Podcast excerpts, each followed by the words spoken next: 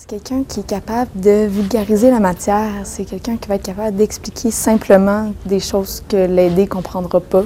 C'est quelqu'un qui va avoir une connexion aussi avec l'aidé, ça va rendre ça plus facile.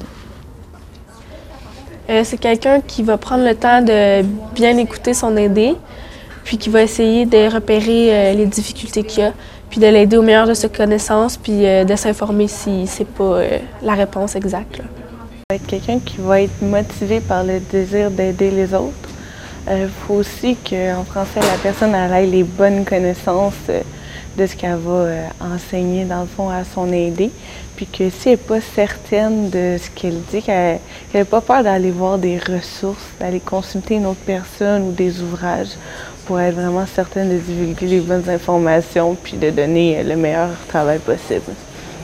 Je pense que c'est quelqu'un qui est intéressé à aider, puis quelqu'un qui essaie de comprendre un peu euh, ce que son aidé vit, justement, parce qu'on n'a pas les mêmes difficultés, mais on essaie de se mettre à leur place. Quelqu'un de patient, qui est capable de comprendre la difficulté des gens surtout, puis qui comprend aussi leur niveau de motivation à, travailler, parce que si on, met une charge de travail trop exigeante ou on apprend trop de théorie d'un coup, ça, tue totalement la motivation de la personne, puis la personne va juste abandonner son tutorat, puis ça va servir complètement à rien.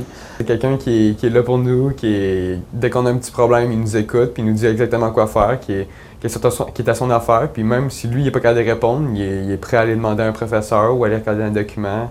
Il sait comment ça marche. Il est à son affaire.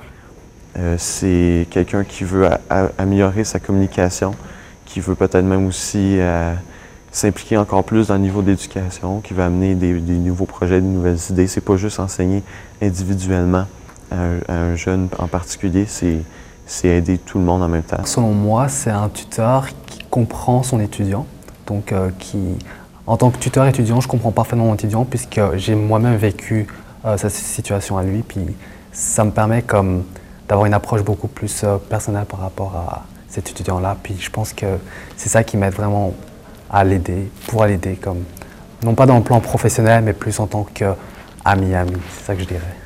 Premièrement, c'est quelqu'un qui a ça à cœur aussi. Il ne faut pas qu'il fasse seulement ça pour l'argent, si on veut. Il faut qu'il ait ça à cœur, il faut qu'il l'ait dans le sang. Et il faut qu'il soit passionné aussi par ce qu'il fait. À date, euh, tous les tuteurs que j'ai eu, parce que j'en ai eu plusieurs, j'ai eu deux tutrices, un tuteur, et ça a toujours été des personnes très passionnées. Donc, euh, il y a une belle complicité aussi entre les deux. C'est quelqu'un qui est disponible, ça veut dire qu'il arrive à l'heure au rendez-vous, qui est, premièrement, qui est prêt à, t'aider, peu importe tes difficultés, puis qui ne juge pas euh, la difficulté que tu as. C'est quelqu'un qui est vraiment très organisé, très responsable aussi, puis à l'écoute il faut toujours aussi avoir envie d'en apprendre davantage en français parce qu'on n'en connaît jamais assez. Durant toutes les, sessions de tutorat, j'ai toujours été explorée dans des grammaires parce qu'il y a des questions que les étudiants me posaient que j'avais aucune idée. Fait que c'est ça, qui n'hésite pas à aller fouiller, puis qui pose des questions beaucoup aux étudiants et aux enseignants pour en apprendre toujours plus, qui est responsable, organisé et patient aussi. C'est très important.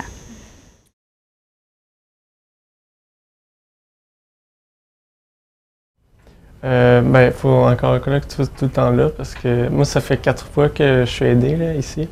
Euh, mais il faut, tout le temps que tu sois là, il faut que tu poses des questions quand tu en as, faut pas que tu te gênes. Qui est capable aussi d'exprimer qu'est-ce qu'il ressent, s'il est trop surchargé de travail ou, euh, ou il peut en apprendre un peu plus cette semaine, peu importe. Il y a des semaines où est-ce que les aidés ne faisaient pas leur devoir que je leur demandais, puis ils disaient c'est parce que j'étais en mi-session, mais là je comprenais. Ils n'ont pas écrit de texte, c'est totalement normal. Moi aussi j'en ai des mi-sessions. Euh, quelqu'un qui est prêt à se faire aider, je vous dirais. Si tu vas là du reculon à cause que ton prof t'a poussé à y aller, puis si tu veux vraiment pas y aller, faut qu'il y ait une volonté, faut qu'il y ait une motivation ou aussi une persévérance. S'il n'y a pas de persévérance, la personne, au bout de la ligne, ça ne servira à rien. Il faut que tu appliques aussi ce que la personne te demande, parce que oui, effectivement, tu vas avoir sûrement des devoirs. Et si tu fais jamais tes devoirs, si tu ne te présentes pas aux réunions, bien sûr, il n'y aura pas de résultat à la fin. Quelqu'un qui veut apprendre aussi nécessairement. C'est quelqu'un qui sait que le français est une faiblesse, il, il sait qu'il y a de la difficulté, il veut, il veut s'améliorer parce qu'il sait que le français est important. L'ingrédient, selon moi, c'est juste de vouloir. Il faut, faut, que l'aidé veuille être, être, être là. C'est quelqu'un qui est prêt à participer, ça veut dire qu'il est ouvert à, l'expérience, qui n'arrive pas euh, et puis dire, ben, corrige cette chose-là, qui participe, euh, puis qui, qui, met ses efforts, lui aussi, pour apprendre et les mettre, les pratiquer à la maison et tout ça, les exercices. Ce serait plutôt une personne qui, qui est ponctuel, qui, qui est prêt à, à apprendre, à apprendre et pas, pas avoir peur d'échouer parce qu'on on va échouer, c'est sûr, parce qu'on a, on a des problèmes, on va à l'accord, on fait des erreurs, donc il va falloir les, pas les prendre personnels, mais plutôt pour, pour vouloir euh, apprendre, toujours apprendre. C'est juste ça qu'il faut comprendre dans, dans la tête. Euh, ben, c'est quelqu'un qui va accepter la critique. Ben, on n'est pas des critiques, mais de, qui va vouloir s'améliorer, puis qui va être présent, puis euh, autant physiquement que mentalement, puis qui va vouloir vraiment s'améliorer. Pas être trop fatigué, vouloir être là, vouloir faire le travail, pas juste venir pour la signature euh, à la fin de la rencontre. C'est quelqu'un qui est prêt à apprendre, qui est prêt à fouiller, qui est prêt à ouvrir des livres, qui est prêt à se pratiquer euh, pour pouvoir euh, combattre les difficultés qu'il y a.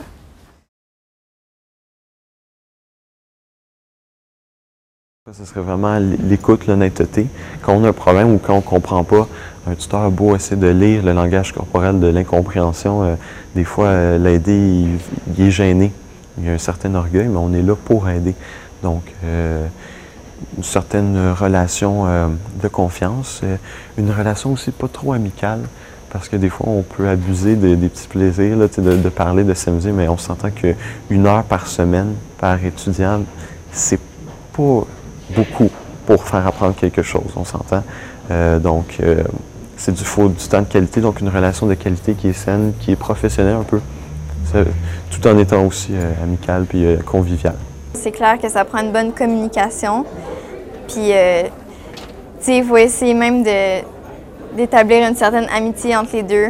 Qu'il y ait de l'humour, que ça soit pas un cours, euh, un, cours plat. Dans le fond, faut pas que ça soit ça. Euh, je pense que la première fois qu'on se voit, il faut vraiment se comprendre, il faut se parler de, de nous-mêmes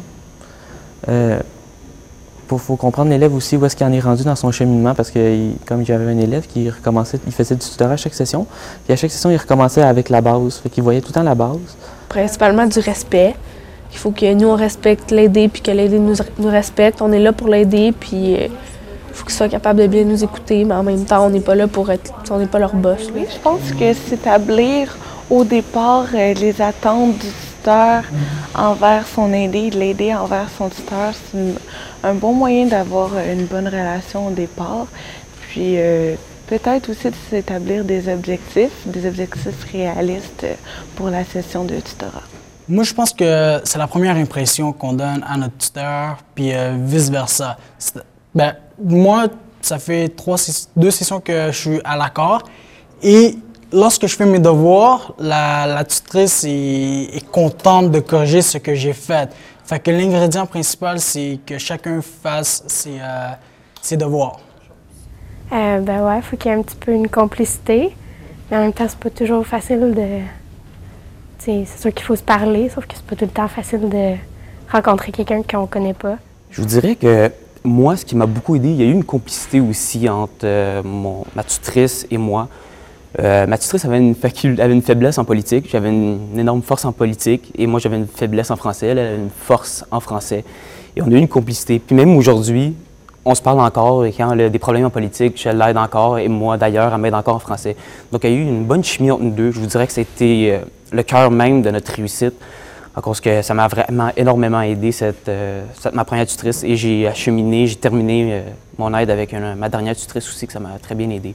Donc je dirais que la relation entre le tuteur et l'aidé, c'est vraiment primordial aussi. Il faut qu'il y ait une bonne relation, sinon c'est difficile. Euh, faut pas qu'il y ait une relation autoritaire parce qu'on est deux, deux, étudiants au cégep, donc euh, souvent la même, dans les mêmes âges.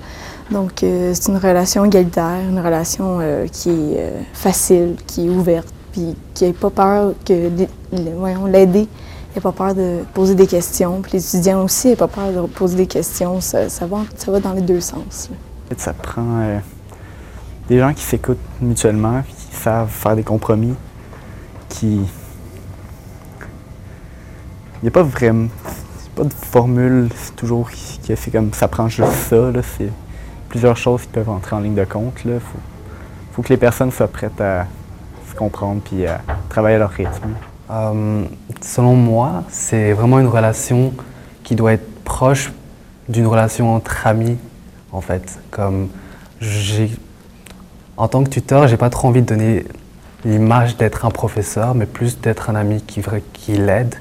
Puis c'est ça, je pense que ça permet vraiment à l'étudiant, donc l'aider, de s'ouvrir par rapport, euh, par rapport à ses difficultés dans la langue française. Puis ça permet justement au tuteur donc de mieux cerner ses problèmes, de cerner ses problèmes.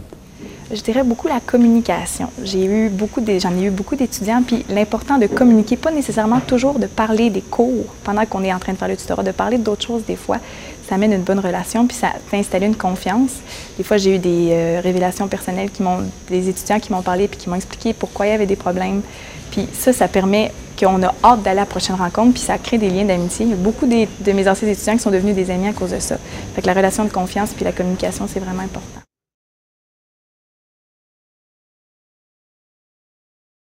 Surtout pour le tuteur, c'est de le mettre trop en confiance, de le convaincre qu'il est bon, puis de lui dire qu'il est super bon sans lui dire les erreurs qu'il a faites ou de lui cacher des erreurs.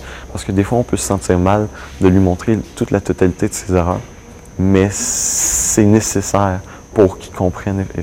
Donc, euh, des fois, on passe à côté juste pour être gentil, mais ici, on est mieux d'être honnête puis de lui montrer toutes les erreurs qu'il peut faire. Euh, Peut-être pas être comme trop ami, parce que sinon, ben, on n'étudie pas. Là. Euh, le surplus de travail. On pense qu'en donnant plein d'exercices, ils vont s'améliorer puis ils n'auront pas le choix, mais ça sert absolument à rien parce qu'ils ne font juste pas ou ils font juste mal. Ça, il faut vraiment éviter ça. De ne pas prendre, pas prendre plus de place que, que l'autre, de ne pas trop critiquer non plus ou être méchant avec l'autre personne, justement. Il ne ben, faut pas tomber dans trop, être trop familier. Il faut quand même avoir une bonne relation de travail.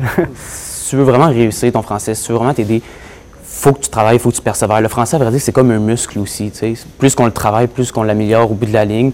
Si on ne le travaille pas, ben, à un moment donné, on n'aura pas de résultats. de résultats, excusez.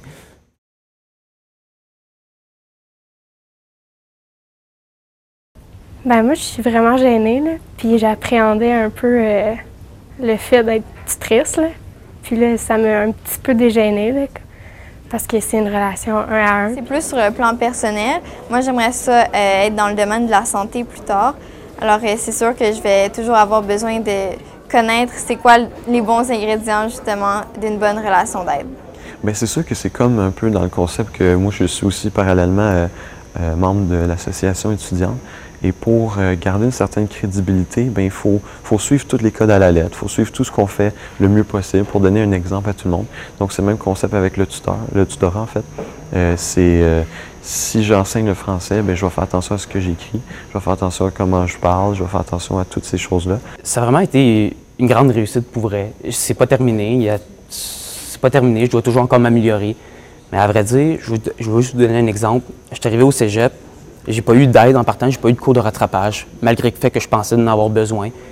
J'ai commencé ma première dissertation, on m'a écrit Tu devrais aller voir l'aide en français.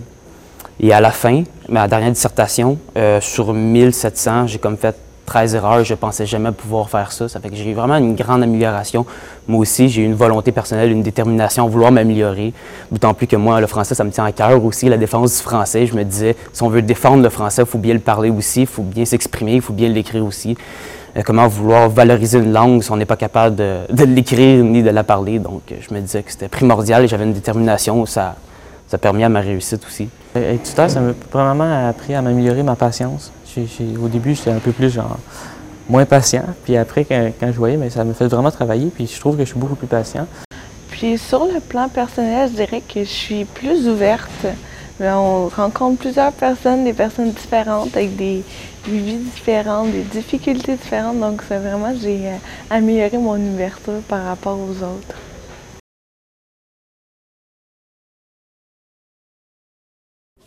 Ah oui, c'est vrai. Euh, Surtout aussi, euh, par exemple, quand, euh, quand une session commence, il faut vraiment vouloir euh, s'inscrire tôt parce que les places sont vraiment, vraiment extrêmement limitées. C'est genre 200 personnes. Donc, c'est vraiment. Les jeunes, les jeunes sont souvent mal employés en français. Donc, il faudrait vraiment juste aller le plus vite possible, foncer dessus. De ne pas hésiter, de vraiment venir, de venir s'inscrire. C'est une heure par semaine, mais une heure, ça change beaucoup.